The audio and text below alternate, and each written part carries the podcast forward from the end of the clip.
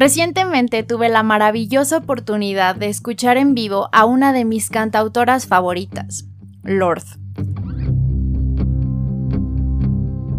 Ha sido una experiencia increíble que la abril del 2013 jamás creería, no solo por el concierto en sí, pero por poder escuchar y analizar la evolución del artista que desde su primer sencillo, Royals, no ha dado más que sorpresas. Por si tú no la conoces, Lord es el nombre artístico de Ella María Lani Jelich O'Connor. Esta chica de Nueva Zelanda que desde los 16 años está dando mucho de qué hablar en la música pop alternativa. Cuando lanza Royals en el año 2013, de manera un tanto informal y silenciosa a través de SoundCloud, el éxito y la atención que recibe es masiva, lo que motiva a la disquera Universal a lanzarla oficialmente y a publicar su primer disco Pure Heroine. Y es que hasta ese momento Ella había estado firmada con la disquera bajo el régimen de desarrollo, que básicamente es un contrato donde los artistas o cantantes reciben apoyo de la disquera a través de clases de canto, acompañamientos con productores y demás, mientras aprenden a escribir canciones y terminan de desarrollar sus propios estilos. Todo con miras a contratarles de forma definitiva y poder publicar discos exitosos. Ella, ya como Lord, confiesa que ella no tenía ninguna prisa en ser firmada, no esperaba por su gran hit o no esperaba alcanzar el éxito comercial. Simplemente descubrió que le gustaba escribir música y creyó que la canción era buena, por lo que la compartió esperando que sus amigos la escucharan. Entonces, a partir de todo el éxito, ella crea un seudónimo para publicar el que sería su primer disco. No solo porque Ella María Jelich O'Connor no era un nombre muy pegadizo para la industria pop, pero porque ella tenía ciertos conflictos internos con todo lo que la fama y la industria musical involucraban. Teniendo como inspiración a otros artistas que disfrutaban del misterio, como David Bowie, ella crea a Lord, en referencia a la realeza y la aristocracia, temas con los que se sentía fascinada y que le interesaban mucho. En este sentido, resulta apropiado que Royals tuviera el éxito masivo que tuvo, con todas las críticas y sátiras al mundo del espectáculo, de la fama o la celebridad. Pure Heroine resulta ser un disco donde conocemos un poco mejor a Ella a través de Lord, una exploración de sus años de adolescencia, lleno de nostalgia, ritmos espaciosos, espásticos, con instrumentación y producción electrónica, pero minimalista al máximo, donde el silencio y la calma dicen mucho de cómo es el paso de la niñez a la adultez en un suburbio de Nueva Zelanda. El título del disco refleja perfectamente esta etapa, como la búsqueda de Ella de su identidad, la lucha con las ansiedades de la adolescencia y la adultez temprana, pero al mismo tiempo el desquicio que sobreviene al estar en un estado de sopor alimentado por la más pura de las drogas. El ser feliz o estar satisfecho sin saber lo que vendrá después. Pure Heroine resulta impersonal hasta cierto punto, porque cualquier adolescente de cualquier pueblo anónimo del mundo puede identificarse con las emociones y el sonido que interpretan estas canciones una etapa de la vida en la que deseas atreverte a más. Sin embargo, aún estás limitado por las reminiscencias de la infancia. No hay dinero para salir de fiesta. Tus padres aún condicionan tu existencia y el evento más memorable es el que compartes con tus amigos, tomando jugo de naranja o algo más fuerte en la banqueta pasando el rato en casa y haciendo estupideces como quemarse el cabello o luchar incansablemente por pertenecer a los grupitos más cool. Así, Royals, Team, Reeves, Tennis Court o The Love Club se convierten en himnos de la adolescencia para Lord. Pero las letras, tan profundas y poéticas, nos recuerdan que detrás está Ella, la chica cuya madre es una respetada y exitosa poeta neozelandesa, profesora de inglés, y que de hecho toda su vida ha tenido acceso a libros, cultura y arte.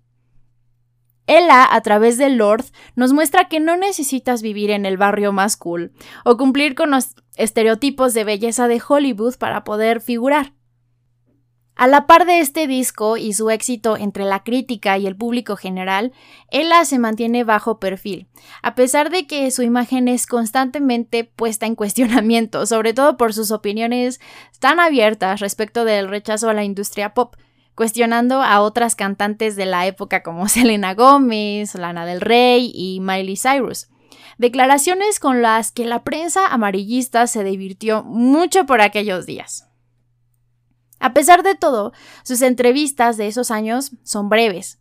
Sus respuestas suelen ser ambiguas e irónicas, desviando el tema, evidenciando incluso lo insulsas que eran las preguntas. Toda la identidad de Lord se asocia con nostalgia, seriedad y crítica o rechazo por los reflectores, la farándula y la superficialidad del espectáculo. Pero al mismo tiempo, esta percepción de Lord permite a Ella poder mantener ese anhelado misterio, a veces tan necesario en el pop, y sobre todo para ella como persona, distanciándose fácilmente de su trabajo, que al final solo significa una faceta de su vida, como para todos nosotros.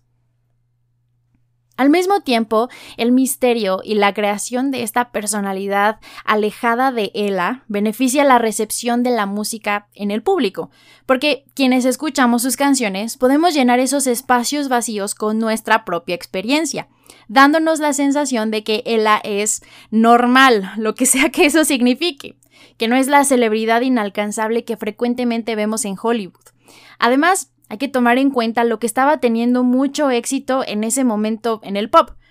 Miley Cyrus con su disco Bangers, Katy Perry y demás artistas dominaban la escena con canciones pegajosas, súper producidas y letras a menudo superficiales.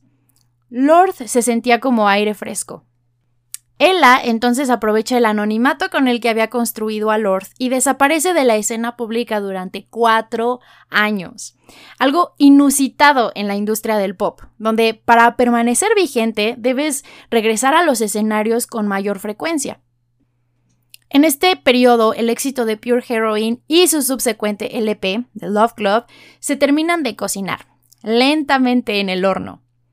La atención de grandes nombres en la industria ayudan a acrecentar su estatus y Ella se refugia en su natal y silenciosa Nueva Zelanda. Durante esta etapa se encarga de curar y producir el soundtrack de los Juegos del Hambre, Sin Sajo parte 1, por si queremos ser muy específicos, participando ella misma en tres canciones, en donde destaca Yellow Flicker Beat, con mucho éxito también de críticos y de fans. También lanza Magnets en colaboración con Disclosure, pero por la mayor parte se mantiene en silencio. Finalmente, en 2017 regresa con Melodrama, un disco en el que rompe todos sus propios moldes respecto del misterio y se atreve a cruzar sus propios límites, aunque con cierta timidez. Este disco se convierte en lo más aclamado por la crítica y el público, además de ser mis favoritos de la década. Obviamente, ningún sesgo informativo aquí. Melodrama se convierte en su obra maestra, su magnus opus, el disco de su carrera, hasta el momento, consolidando a Lord más allá de toda duda como una excelente compositora. Pero además, con este disco, Ella se atreve a hablar de Ella, de amor, de cómo le rompieron el alma y cómo lo enfrentó. Básicamente, fugándose de la realidad en las fiestas, teniendo dilemas existenciales en taxis y escupiendo sus entrañas a la entrada del club. Como cualquier veinteañero, ¿no? Creando todo un melodrama al respecto, ¿eh? ¿Viste? ¿Viste lo que hice ahí? ¿Verdad? Con el título del disco. A que no te lo esperaba. Pero bueno, el punto es que el disco tiene una recepción increíble. La música es de excelente calidad, las letras son honestas, profundas, melodramáticas, icónicas, trascendentes, mis favoritas por siempre. De nuevo, nada de sesgos aquí, obviamente. Y con todo esto, las fronteras que separan a Lord, la artista, la que canta y baila en el escenario por todo el mundo, de Ella, la chica común, introvertida y reflexiva, se comienzan a diluir y a separar de forma peligrosa. Melodrama fue un sonido especial, único, que propone y es experimental. Que muchas de las nuevas promesas del pop, como Billie Eilish u Olivia Rodrigo, han retomado como inspiración y que además pudo haber sido lanzado hoy, cinco años después, por cualquiera de ellas, porque ha envejecido muy bien. Lord se prueba como una excelente creadora de álbumes conceptuales, con un estilo muy particular de escritura que la distingue. Pero luego de toda la fiesta, del éxito de melodrama, de su igualmente exitoso tour, de la sobreexposición en medios y de todo lo que esto implica, ella regresa a casa para continuar sanando y buscando su camino en el mundo. Y es probablemente la sobreexposición, la fama y algunas desilusiones de la industria musical, Grammys, lo que impulsa a ella a escribir desde un punto de vista un tanto diferente para su siguiente proyecto, subiendo la válvula del sarcasmo y la ironía. Dos elementos que si bien pueden estar presentes en sus canciones previas, en Solar Power constituyen gran parte de su identidad. Pero por otro lado, el éxito de este disco y el aprecio de los fans que esto le trajo pudo motivarla a terminar de completar la separación de Ella y Lord, o al menos a retomarla de forma mucho más consciente. Ella, de forma mucho más sensata, reconoce que el éxito y la fama es sucedido por una serie de pros y contras, que la alejan de la imagen de normalidad que había construido en Pure Heroine y que aún era capaz de explorar en melodrama.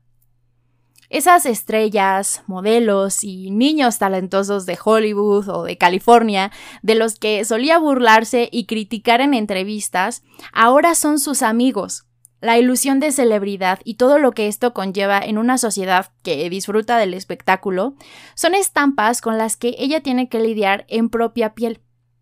Lord le ha permitido a Ella no solo ver los diamantes en persona, pero comprarlos y usarlos ella misma. En Solar Power, Lord se reinventa y se reconstruye, conjuntando el espacio de crecimiento que Ella tuvo después del caos emocional de melodrama, no solo las emociones en el disco en sí, pero el éxito de la música y su personaje. Y se dispone a comentar sobre la nueva etapa de su vida, donde ha encontrado felicidad y alegría en el silencio y la calma de la arena en la playa, en la compañía de sus cercanos en Nueva Zelanda, explorando nuevamente las posibilidades de romance y caminando en la naturaleza con su perro. La aproximación que toma en las letras es de conciencia, sobre todo del privilegio que goza y que le permite tomarse meses y años de espacio lejos del trabajo. El disco, como sus anteriores, es conceptual y por lo tanto tiene un sonido bastante similar y es coherente con la narrativa de descanso, de búsqueda espiritual, de dilemas existenciales y de autocuestionamiento de su rol como Ella en la vida privada y como la exitosa estrella del pop, Lord. Las contradicciones y aciertos en este contexto resultan en emociones interesantes, tal vez, sin embargo, no son temas muy comunes con los que muchos podamos identificarnos. De esta forma, no es sorpresa que Solar Power fuese recibido con críticas y opiniones mixtas. Algunos erróneamente esperaban un melodrama 2.0, con sonidos experimentales y canciones emocionales. Otros no esperábamos nada, pero igual nos sentimos desilusionados por algunas decisiones y las formas en las que abordó sus ideas conceptuales. Yo particularmente me encuentro más en este segundo grupo.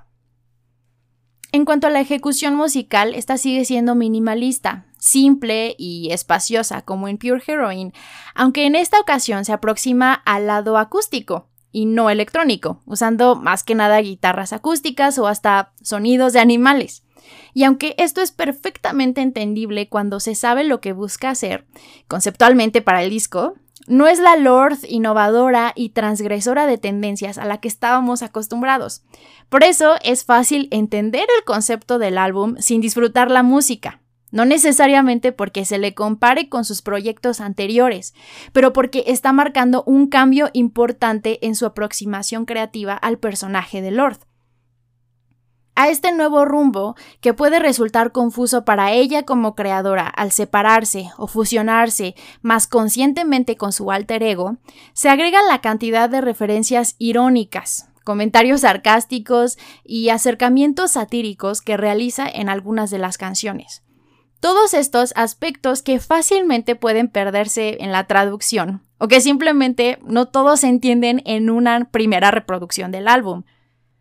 La ironía en algunas canciones, con frases que se contraponen y que pueden resultar contradictorias, como If you're looking for a savior, well, that's not me. O si buscas por un salvador, esa no soy yo, en The Path. Mientras que en Solar Power nos dice que la sigamos, pues es como un Jesús más bonito. La forma en la que cuestiona su rol en la industria, en canciones como California, Dominoes o Helen of Troy, pero al mismo tiempo su estética siguió constantemente el patrón de culto de los 70 donde ella se muestra como una líder de un nuevo régimen New Age. Solo para después criticar estas corrientes ideológicas mediante la sátira en Mood Ring, distanciándose de esas subculturas mediante la línea Today is as dark as my roots if I ever let them grow out. Solamente para después descolorar su cabello mientras hace su tour. Y después de todo lo que pareciera una burla a sí misma, un ejercicio de autocrítica y autoconocimiento bastante interesantes, es matizado por canciones donde permanece vulnerable y honesta al puro estilo de melodrama reconociendo su búsqueda espiritual, sus esperanzas y preguntas respecto del futuro y la cercanía con la naturaleza, en canciones como Stoned at the Nails Alone, Falling Fruit y Oceanic Feeling. Es decir, conceptualmente y en términos líricos, Lord no decepciona. Sigue siendo madura, incisiva, directa y poética, aunque no necesariamente alcance a resonar con su enorme audiencia, pues los matices ya no son los mismos. Ella ya no es la adolescente nerviosa que se esconde detrás de un nombre en el escenario. Ahora es la artista que comanda una gira mundial, que recibe el afecto y adulación de la misma manera que ella alguna vez cuestionó, de la misma forma en la que sigue cuestionando en las letras del mismo disco. Suficientes gritos, dilemas existenciales y flashes de cámara para tener pesadillas por las noches. En este sentido, parece que Solar Power es un punto interesante en su carrera, porque marcaría el final de esta separación ilusoria entre Ella y Lord, al menos en su propia cabeza, en sus propios procesos creativos, y por lo tanto dando resultados distintos entre la niña o adulta joven que buscaba quién era y la mujer exitosa en la que se está convirtiendo. Tal vez incluso interiorizando el lado de la fama con el que ha estado luchando desde su primer disco, uno que llega rápidamente, uno que escribe luego de dos años de estar trabajando en un development deal con su disquera. Es decir, Lord nunca ha escrito o producido si no tiene una idea clara en mente de lo que quiere comunicar, pero sobre todo sin haber llegado a un punto de evolución en ella como persona o en Lord como su personaje. En este sentido, tal vez, Solar Power podría pasar a la historia como esa transición y el siguiente proyecto termine por consolidar estas intenciones. Y es tal vez por todo esto que Lord se ha hecho fama como una artista que inteligentemente se toma todo el tiempo del mundo entre trabajo y trabajo. Nunca parece tener prisa, ni por crecer como persona o como escritora. Parece que desde el inicio lo que más la motiva es encontrar la idea que quiere comunicar, el concepto que quiere ilustrar o las historias que quiere contar desde el escenario.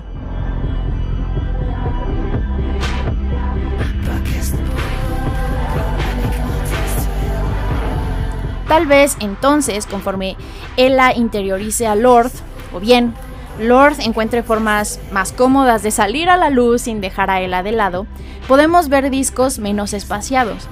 Tal vez conforme adquiere seguridad y encuentra sentido a esa relación amor-odio que parece tener con el espectáculo y la fama, conforme vaya construyendo su propia identidad o termine de consolidar su sonido, Lord va a escribir junto a Ella proyectos cada vez más interesantes. Lo que sí es seguro es que no podemos esperar para escuchar lo que vendrá después.